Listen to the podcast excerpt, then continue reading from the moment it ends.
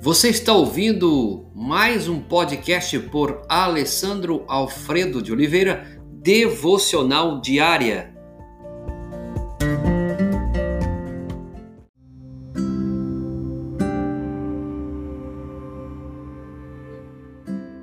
Ponto de vista correta sobre o pecado. O que queremos dizer com isso? Primeiro, Tal ponto de vista reconhece que o pecado merece punição.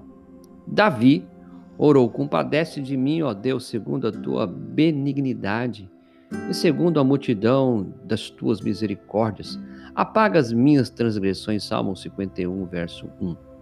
O fato de que Davi implorou por misericórdia é um reconhecimento de que ele era culpado e não merecia perdão.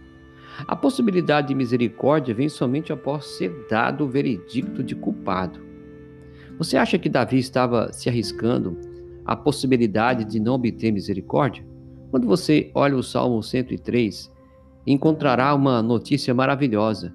O Senhor é misericordioso e compassivo, longânimo e assaz benigno, pois quanto o céu se ateia acima da terra, assim é grande a sua misericórdia para, para com os que temem. Mas a misericórdia do Senhor é de eternidade a eternidade sobre os que temem. Salmo 103, versos 8, 11 e 17. Encontramos também nas Escrituras muitos exemplos mostrando que Deus deixou de exercer juízo e usou de misericórdia. Esdras 9:3, Neemias 9:19, Jó capítulo 11, verso 6.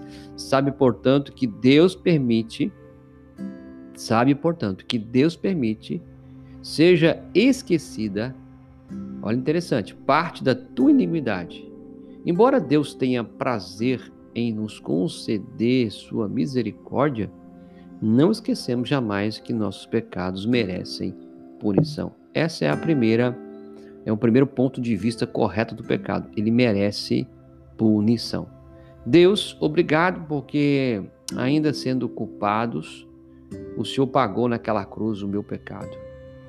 O pecado merece punição ao ponto de o Senhor ter encarnado, nascido através da Virgem Maria, de ter vivido a vida nessa humanidade, humilhado, foi para a cruz, zombado, torturado, ao ponto de o Senhor dizer: Pai, se possível, passa de mim esse cálice. Morreu ressuscitou ao terceiro dia, está à direita de Deus Pai. Obrigado, porque em Ti, Senhor, nossos pecados foram punidos e o Senhor nos dá hoje vida, vida eterna e salvação. Obrigado por tudo, em nome de Jesus.